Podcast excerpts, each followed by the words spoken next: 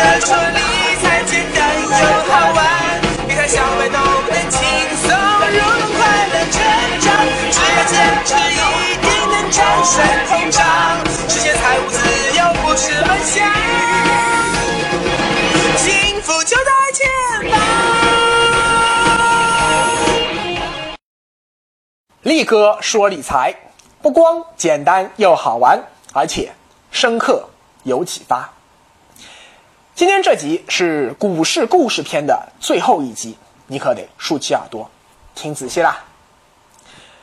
之前啊，力哥讲的五个故事，分别是牛市来了的故事、大国崛起的故事、老龄化的故事、后工业化的故事和城市化的故事。今天我要讲最后一个故事。互联网的故事，在做这期节目策划的时候啊，力哥曾经想把互联网的话题啊分成上下两集来讲，因为力哥肚子里实在是有太多太多关于互联网的话题想和大家分享了。但我转而一想啊，其实我真没有必要把这个问题讲的那么细，因为之前讲老龄化、讲城市化的问题啊，许多人呢真的是不太懂。所以我必须要深入浅出，讲得很细，讲得很透。但如果说今天啊，你说你连什么是互联网啊一点都不懂，哎呦，那你真的是已经 out 到了西伯利亚去了。今天连许多退休大妈都会用微信了，好不好啊？连李克强总理都在两会上明确提出了“互联网加”的概念了，好不好啊？所以，如果真的要讲互联网的话啊，尤其是移动互联网未来的产业发展前景，以及互联网对我们生活颠覆性的影响，哪是两期节目能说得完的呀？啊，那应该再开一个脱口秀啊，叫做“力哥说互联网”才行。嗨，不过我估计啊，你也不爱听，因为啊，说那个节目，哎，哼，你不能叫你直接赚钱啊。所以啊，力哥今天不准备讲为什么互联网的故事那么牛逼，那么有吸引力啊，这些话早就被无数大 V 已经说烂了。我不说你也知道，互联网行业未来前途无量。所以啊，我想换一个角度和你说说几个比较具体的，我比较看好的互联网加的应用。哪些互联网加的应用是我最看好的呢？啊，很简单，把互联网和我之前提到的那五个产业。结合起来，无疑是最有故事可以讲的。在第一个牛市来了的故事里，加入互联网会变成什么呢？啊，没错，就是互联网金融。这个话题啊，也已经被说烂了啊。力哥之前用了二十七集节目，就是专门讲这个的啊，这里就不多说了。在第二个大国崛起的故事里，加入互联网会变成什么呢？就是信息安全。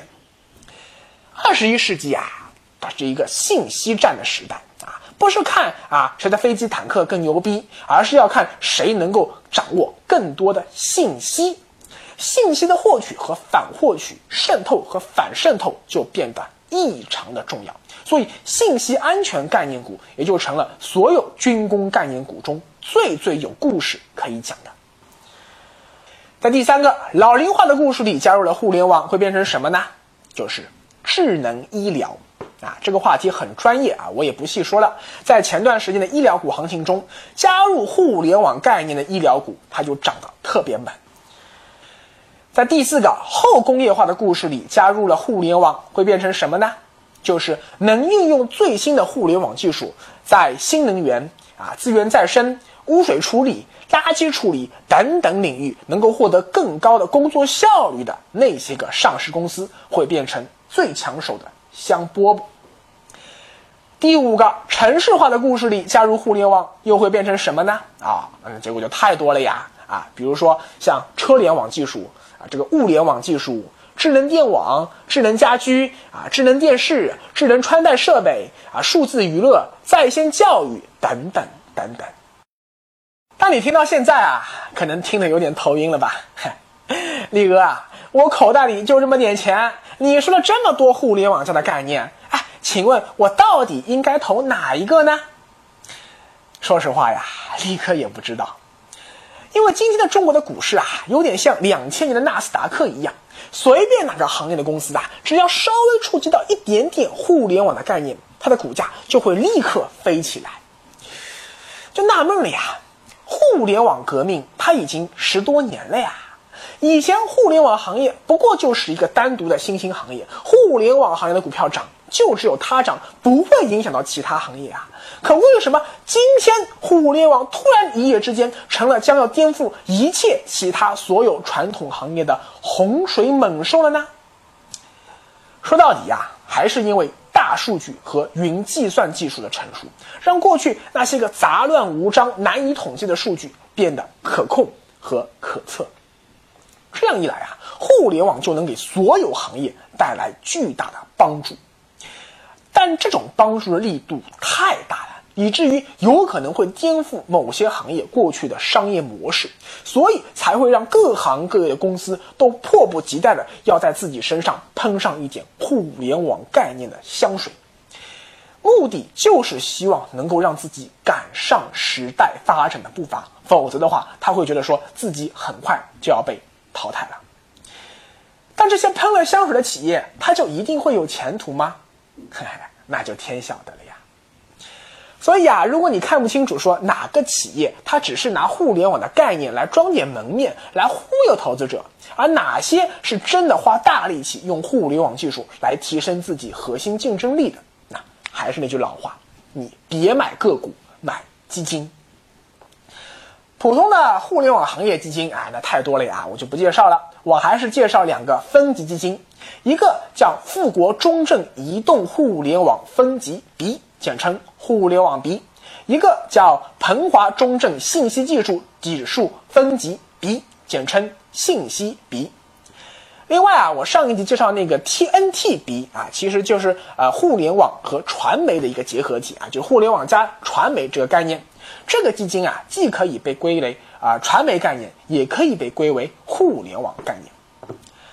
好，说完了互联网的故事啊，接下去力哥准备把我整个这个系列总结一下。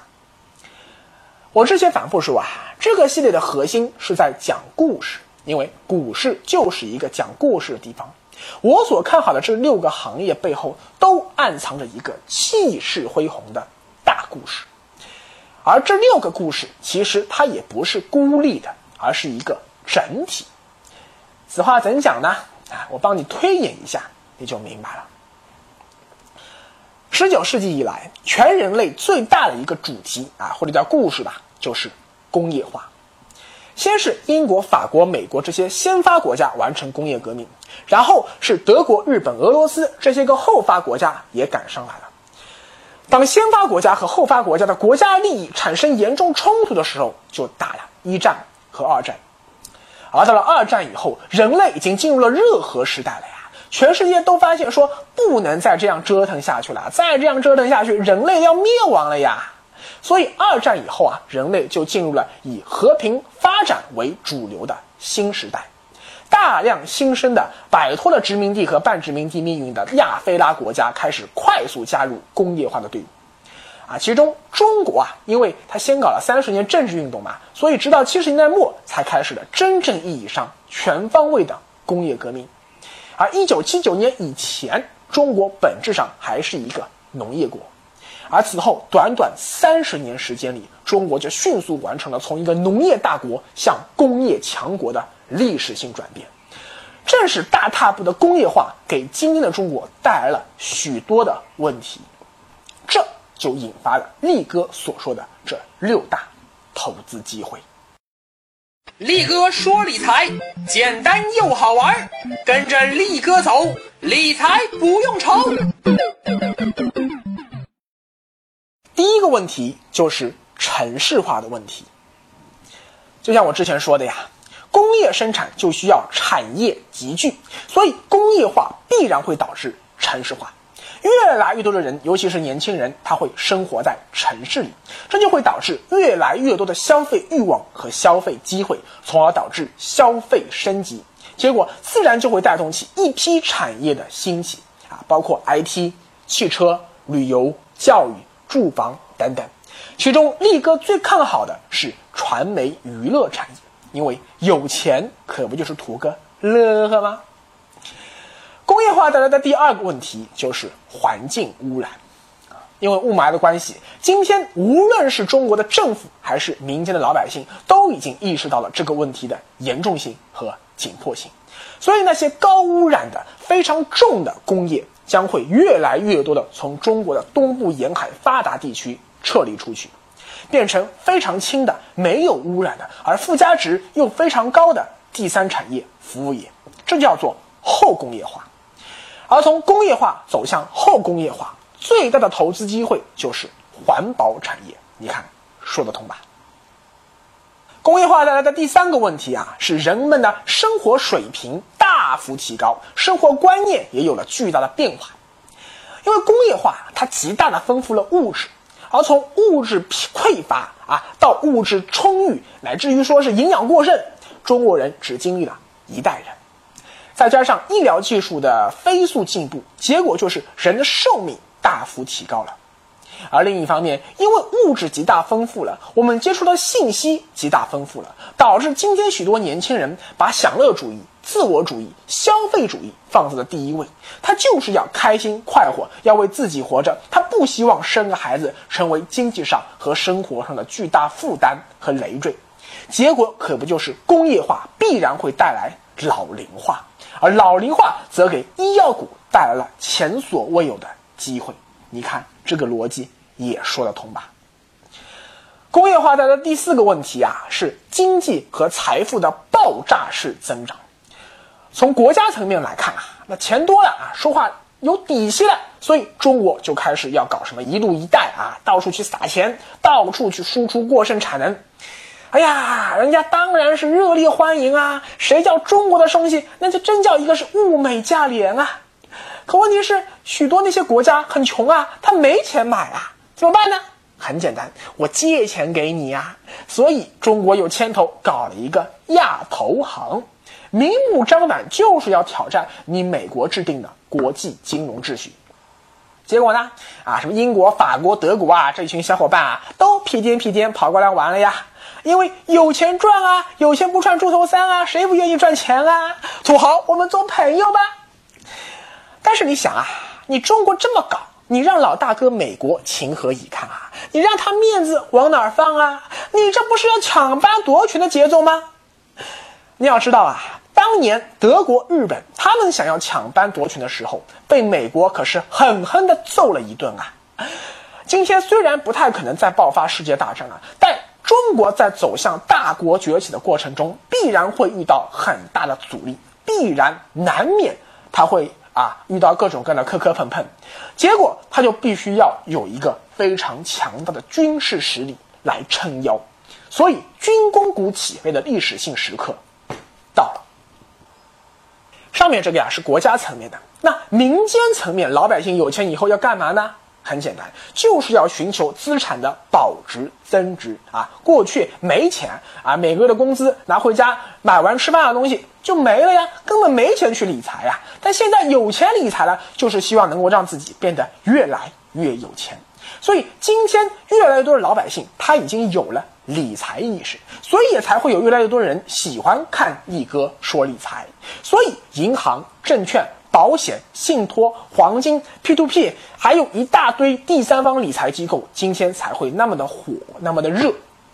最终结果可不就是造就了这七年一遇的大牛市了吗？统计显示啊，今年三月沪深股市的日均开户数已经超过了二零零七年牛市顶峰时候的开户数量了。今天全中国的老百姓都在跑步入场啊，有木有啊？